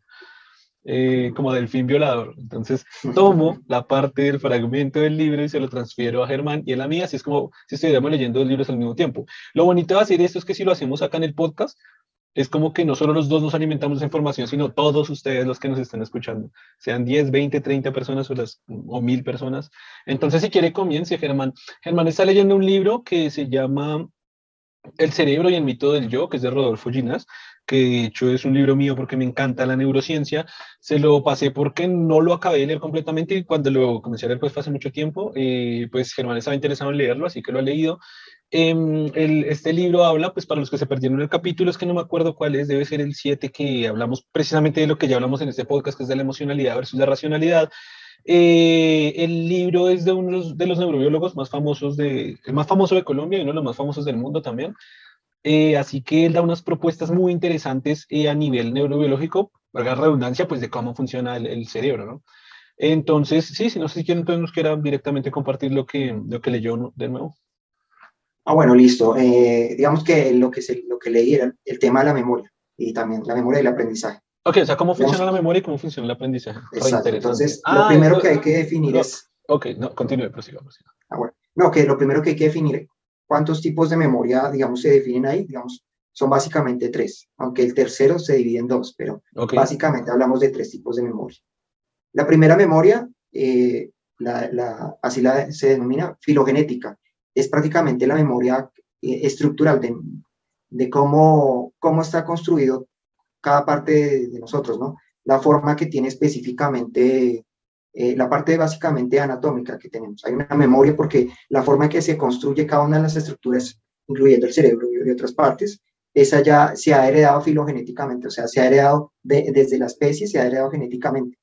Y esa es una memoria que, que se transmite de forma permanente y que se está transmitiendo de, de una especie a la otra. O sea, de es una genética. generación a la otra. Es la famosa Uno, es casi es como la genética. Y, y dos, eh, en- eh, eh, se supone, o sea, tendrían que ser, que tendrían que ser estructuras cerebrales. esta memoria filogenética son estructuras cerebrales o neuronales. Ok. Exacto, donde dice, es, digamos, por ejemplo, si vemos el cerebro de todos nosotros, donde están ubicados cada una de estos, de, donde está ubicado el tálamo, donde está ubicado el hipocampo, donde está ubicado la, corteza cerebral.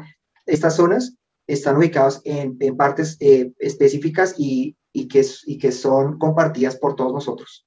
Además, las funciones que tienen cada una de estas partes también son iguales. Entonces, eh, digamos que esto es lo que llamamos la memoria filogenética, porque es la estructura con la función. Hay estructuras que están ubicadas y que tienen cierta forma y que tienen cierta función y que compartimos todos nosotros. Todos los humanos tenemos estas mismas estructuras. Entonces hablamos de ese tipo de memoria. La otro tipo de memoria que está implicada ya es lo que llamamos, lo que, esto, digamos que podríamos decir que esta memoria es lo que llamamos casi que la nuestra anatomía. es como y espere, ¿y esta, ¿y esta primera memoria es lo que tiene que ver todo con los PAP? ¿O las eh, digamos que es parte de él porque, digamos, estas estructuras ya están, ¿no? Estas estructuras ya están diría más que está, está más relacionados con la segunda memoria, pensaría más, porque esta segunda memoria es como la, la que llaman memoria dinámica. Esta memoria dinámica es la parte electroquímica, la forma en que están, de que, de, de, de que, la forma en que funciona casi fisiológicamente estas estructuras. Entonces, esa es, ahí están implicados obviamente los PAP, porque son estos circuitos que ya están construidos en electroquímica. Pero entonces, entonces me confundí porque yo traje a colación el tema de los PAF. Para el que quiera de pronto en el contexto saber el tema de los PAF, lo hablamos otra vez, que se me acordar el capítulo. Creo que el capítulo 7 o 6, para que se vean todo el capítulo y hablamos como bien de lo que, se, de lo que son los PAF y los explicamos. Pero bueno, eh, para, volviendo aquí a la conversación, em, decía que si en este tipo de primer tipo de memoria estaban los PAF porque es genética porque se transmite a, a, nivel genético y porque son las funciones más básicas de, pues de, de, los de, muchos animales. Esas también son genéticas, porque estas, esta parte dinámica y esta fisionomía es obviamente también heredada. Y estos o que ya están construidos, pues se han heredado de generaciones para, para permitirnos cuestiones tan básicas como respirar, Caminar. correr al peligro, correr cuando estemos en peligro, o sea, las eh, dos tienen que ver, están directamente relacionadas con el están una, una está muy ligada a la otra. Digamos que una es la parte casi anatómica y la otra es la parte muy fisiológica del funcionamiento de nuestro cuerpo. Digamos que y a los PAF, y a los PAF. Y los PAF, y los PAF están ahí obviamente implícitos, porque está la parte estructural que serían las conexiones y otra parte es la forma en que estas conexiones interactúan para generar algo específico, un movimiento específico. ¿no? Okay. Y eso ya está construido. Vemos que estas dos son las que y estas dos son las que, digamos que eh, son permanentes en nuestra especie, que se van heredando de, de generación en generación, las vamos heredando, digamos que tienen esa permanencia como tal. Y son las que finalmente, como se dice ahí, permiten el tercer tipo de memoria. Ok, ¿cuál es? Esta memoria la llaman memoria referencial. Y es la memoria que permite construir, eh, construir eh, lo que está afuera, construirlo en nuestro cerebro, digamos, eh, asociar la realidad con, los, con el movimiento como tal que se debe generar en, nuestro cuerpo. De alguna forma, el, el, cerebro tiene que tomar la información del exterior y, interiorizarla, ¿no? construir los patrones que le permitan interactuar con ese, con ese medio. Claro que el parte de PAF que ya están construidos, ¿no? patrones de acción fija que ya están construidos, pero los tiene que modificar y adaptar a las realidades propias de su entorno. O sea que esa tercera tiene mucho que ver con la, con la realidad espacial. Exacto, y con, con, el, con el movimiento como tal, como en, en adaptar las, digamos, hacer una relación de, de, de, lo que está afuera con lo que está dentro de su cerebro, ¿no? De manera que, que sea congruente. De manera que si yo voy a caminar, se, sepa cómo, cuál es la distancia que debo generar, cómo debo controlar los pies, todo eso yo tengo que adaptarlo. Entonces, yo sé, el, cerebro automáticamente sabe que debe mover un pie después del otro y eso, pero específicamente para adaptarse a la realidad, tiene que coger ese como, y adaptarlo. Como, como, como, como la conciencia que existe a nivel espacial, a nivel de distancias, a nivel de movimientos que tengo que hacer para, mm, para realizar movimientos en ese espacio, en un espacio eh, determinado los movimientos que debo hacer para moverme, así no sea caminando, sino, no sé, escalando o algo a través del, como, como el espacio. Exacto. Y adaptarme, ¿no? Por ejemplo, exacto, si usted al caso, digamos que ah, eh, yo estoy acostumbrado a caminar en, en, una, en línea recta, ¿no? Y, y, sobre, digamos, en un, en un espacio que, que no tiene ningún tipo de pendiente, pero ahora me toca subir una montaña. Entonces, este mismo PAP tiene que adaptarse a esta nueva realidad, tiene que encontrar cómo, cómo adaptar este movimiento para una situación muy diferente. Cómo debo inclinarme, cómo debo ponerla, eh, también la forma de mi cuerpo para lograr, eh, lograr eh, subir una pendiente como tal. Entonces, si ve que hay, digamos que un PAP, si el PAP fuera tan rígido como dice él, como un reflejo, pues el ser humano y cualquier animal, de hecho, no podría adaptarse a, a la realidad de su medio porque tiene que adaptarse al entorno específico que le toque. Entonces, ese tipo de, ahí viene, y ahí es donde viene el aprendizaje, ¿no? Ahí es donde, en este tipo de memoria es donde está realmente un aprendizaje. En, en los anteriores no hay un aprendizaje, ya eso ya está construido. La memoria filogenética y la memoria electroquímica o la memoria, memoria dinámica, eso ya está construido. Sí, ya la fisiología como tal, o sea, usted, como decía él, usted no necesita saber cómo, qué es, cuál es el color verde, eso ya lo tiene su cerebro construido. Lo que necesitaría pronto es saber que ese color específico y usted le va a decir verde, pero el cerebro, el cerebro ya está para entender y saber qué diferenciar colores, ¿sí? Eso ya está. Lo que tiene que el cerebro hacer es adaptarlo para darle un contexto, por ejemplo. Para saber más, más, más, que saber qué es el color verde, más bien lo que usted dice, más bien saber diferenciar colores, porque el color verde no sabe qué es. Pues usted le asigna algo que usted interpreta que ya sabe interpretar a través de esos tipos de memoria eh, y usted lo asocia a un concepto. Exacto. Pero digamos que usted no tiene que aprender qué es el verde porque ya, o sea, ya está construido para pero, ya pero, tiene los toda la estructura. En, algún punto, o sea, a nivel evolutivo, a nivel a grande escala de la evolución, sí tuvo que haber un aprendizaje ahí para transmitir. Exacto. Ah, pero es a través de la memoria referencial. ¿Sí? Es, no. Eh, no, es, eh, ahí sí tendría que haber una, una mutación que le permitió, por ejemplo, si usted solo veía en blanco y negro, de alguna forma le permitió empezar a ver colores. Ah, o sea, de algo más complejo. Ok, de algo mucho más complejo como algo a nivel de mutación genético, evolutivo, que ya tuvo que cambiar para, ok, interesante. Y usted decía que esta última referencial se dividía a su vez en dos. Estas dos, esta referencial se divide en dos, que es la que llaman implícita y explícita. La implícita es lo que muchos llaman la memoria muscular, ¿no? O sea, e, este tipo de, movimientos que no tienen ningún tipo de conciencia, que ya se ejecutan de manera automática. ¿no? Claro, rascarme la cara, es decir, tengo algo me rasco la cara, o llevar alimento a la boca. O tocar un instrumento ya de forma automática donde usted ya se aprendió una pieza. Ah, pero cuando, usted ya, cuando, usted ya, pasó a través de la experiencia por un entrenamiento igual, es un complejo, movimientos mucho más complejos. Es algo que usted ya hizo a través de la experiencia, a través de hacerlo, a través de repetición, a través de todo, que usted llega a un punto. Por eso usted decía que lo que la gente llama memoria muscular, ¿no? Que normalmente yo escucho eso cuando, cuando, pues en, deportes, ¿no? A los futbolistas, artistas marciales, etcétera, cuando saben ejecutar. Aunque eso, digamos que la estoy generalizando porque esta memoria puede ser, por ejemplo, la memoria visual también, puede ser en cuestiones visuales, ¿no? Que usted adquiere una habilidad ya nata de, no sé, de, mm, por ejemplo, el caso de, de identificar imágenes y que son muy borrosas y de alguna forma con entrenamiento lograr saber qué, se está viendo, por ejemplo, y tener la habilidad por la repetición y a cierto tipo de... de no, pero no entendí. no, no, entendí cómo así. Digamos que no solamente, digamos que es muscular como tipo, ¿no? Pero, pero, digamos que son este tipo de que no, no está, no es consciente la persona, no, no es consciente, pero, no le entendí, no le entendí, no le entendí el ejemplo, no le entendí el ejemplo de que algo es borroso y, lo entrena el ojo para verlo mejor. Como... digamos, por ejemplo, la memoria visual, digamos, eh, eh, da el ejemplo de la memoria visual, que pusieron a unas personas a, les ponían unas imágenes que no tenían muy buena nitidez, ¿no? Y se le ponían varias, y con entrenamiento finalmente la persona, de, digamos, con este entrenamiento era capaz de de encontrar, eh, definir exactamente, definir qué estaba viendo, ¿no? A pesar de que la imagen era borrosa. Digamos que tenía un entrenamiento para identificar formas, a pesar de la definición que tenía la, la imagen no era tan buena. O sea, es decir, poner, poner un perro en borroso y decir, ah, eso es un perro. Eso es un ah, perro. Al comienzo la persona no, no, lo logra identificar, pero con la repetición finalmente logra tener mayor habilidad. Ah, es, otro tipo de, memoria. Ah, ok, pero que no es necesariamente muscular sino, pero digo que la muscular es la que más uno conoce, ¿no?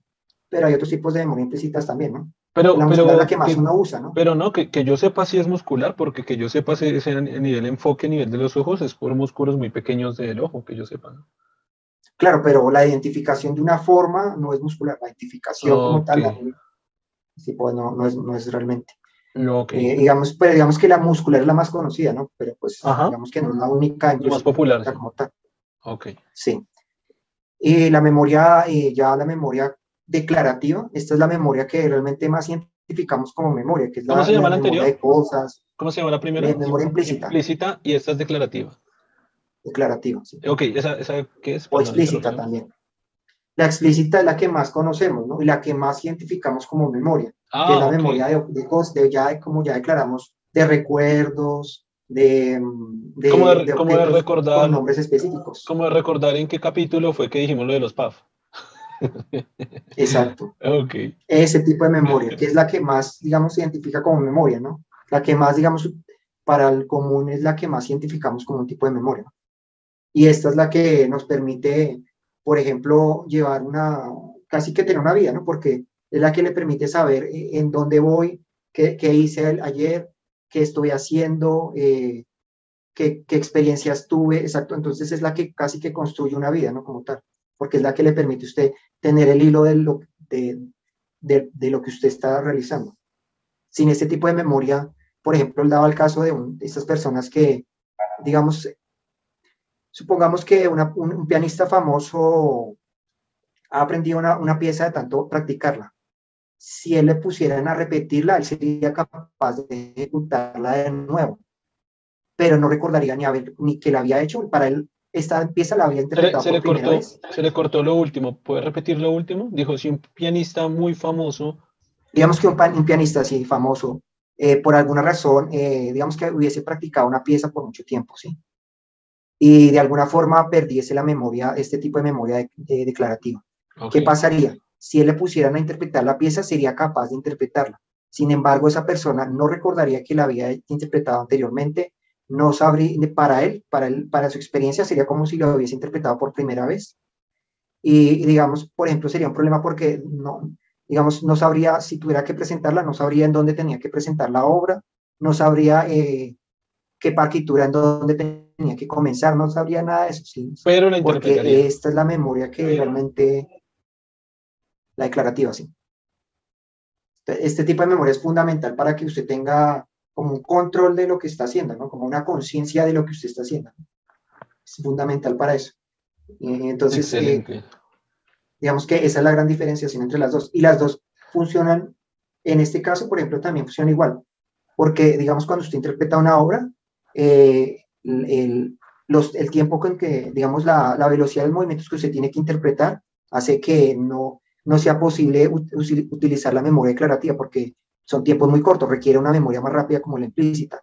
Pero de todas maneras requiere la memoria explícita para saber en qué, en qué lugares debe detenerse o en qué lugares tiene complejidad y, tiene que tomar, poner atención en este para evitar equivocarse. O sea, hay una, hay una, una las dos memorias están eh, eh, in- involucradas en cualquier movimiento complejo. Se requieren ambas, como que una esté controlando la otra. Sin embargo, la implícita es la que es más, la que es, la que es más natural para el movimiento, ¿no? Y la que tiene mayor habilidad para el movimiento. Entonces Ok. es la que obviamente se requiere para que usted domine una rutina, una rutina compleja de cualquier movimiento, sea de, de atletismo, de, de cualquier tipo de movimiento, se requiere que usted perfeccione muy bien esto. La declarativa es como el proceso para que usted logre perfeccionar la implícita. Eh, Requiere que la otra esté ahí eh, mirando lo que está ocurriendo para irla, irla monitoreando, pero la implícita finalmente es la que básicamente hace todo el proceso, ¿no? Hará todo el proceso más complejo. Entonces, digamos que básicamente era resume lo que es la, la cuestión con esto. Y algo que pone muy hincapié, por eso es que él habla de las dos anteriores, es que no, no somos una tabla rasa, ¿no? ¿No somos qué? No somos una tabla rasa, ¿no? Digamos que está la noción de que nacemos, que cuando nacemos eh, no tenemos nada, ¿no? O sea, eh, todo lo que somos se, se da ya, se da el- después de que usted ya nace, ¿no? O sea, como que toda esa construcción, lo que usted es, no se construye ahí. No, ya hay, esta memoria anterior ya existe. Todos estos, estos PAF que ya están construidos, todo eso ya, ya existe. O sea, ningún niño nace completamente en blanco, ¿no? No, eso no, no tiene sentido, porque hay procesos que, o sea, si el niño naciera en blanco no sabría ni siquiera llorar. O sea, claro, sería una, sería una piedra, sería un vegetal, sería un vegetal. Exacto, y eso no tiene sentido. Entonces esa idea de la tabla rasa no es, no es para nada correcta. Yo nunca había escuchado eso de tabla rasa. Sí, se habla mucho de eso. De, ¿Qué, ¿Pero qué es tabla? No, entiendo el concepto. ¿Qué es, ¿Qué es tabla rasa? ¿Tabla como una tabla de madera? ¿Y raza que es? Tabla rasa significa que no tiene ningún tallaje, o sea, está en blanco. Ah, no hay nada, no hay nada. ok. Estamos aprendiendo conceptos de carpintería con el carpintero Germán. no me entiendo, yo, yo, no sabía, yo no, yo no conozco ese concepto. Tabla, o sea, ni el, ni el de carpintería, ni el que hablaban de eso, de como que un niño nacía en blanco o algo así. Exacto, sí. Y ahí es donde está la cuestión entre crianza y, y, y qué, y, y, y, genética, ¿no? Que es, digamos, donde creo que es, hay que combinar siempre ambos. Sí, pero es complicado cuando hay una, por ejemplo, otra vez el tema que hemos hablado, cuando se nace psicópata. A, a pesar de que hay una buena crianza, pudiera surgir en una persona que le haga daño a la sociedad. Eh, Germán, en ese punto tenemos ya el máximo tiempo que nos hemos permitido para el podcast para que la gente no se duerma. eh, si quiere, finalizamos acá. No sé si le queda algo para decir, para decir en el otro podcast, o sea, si es en el siguiente capítulo, si es algo largo, o queda como algo pendiente, o... Pues digamos que este es un solo capítulo sobre la memoria, digamos que hasta, digamos que ahí podríamos dejarlo. Ok. ¿Pero tiene algo más como... que decir para el otro? Ah, para el otro, uh, no sé, pues no ¿Otro sé. capítulo? No, creo que, digamos que para este tema diría que, diría que lo dejar, podría dejar hasta okay. ahí hasta el momento, porque es lo okay. que le hasta el momento también. Ok. Bueno, entonces eh, hablamos de un montoncísimo de cosas, como siempre. Eh, creo que de hecho hasta aprendimos cosas, por ejemplo, de los violadores del mar. Terroristas del mar. eh, y, y nada, y ya, entonces yo creo que cerremos el capítulo por hoy. Eh, nos vemos en un siguiente capítulo. No sé si quiera decir algo para concluir, cerrar. No, digamos que creo que ya quedó, creo que según lo que le expliqué, ya quedó como bien establecido cuáles son estos tipos de memoria y que son, digamos, Listo. que, que Entonces nos vemos en el siguiente capítulo. A todos los que nos escuchan, muchas gracias. A usted, Germán, también gracias. Y bueno. nos vemos eh, en el capítulo número 11. Chao a todos. Salud.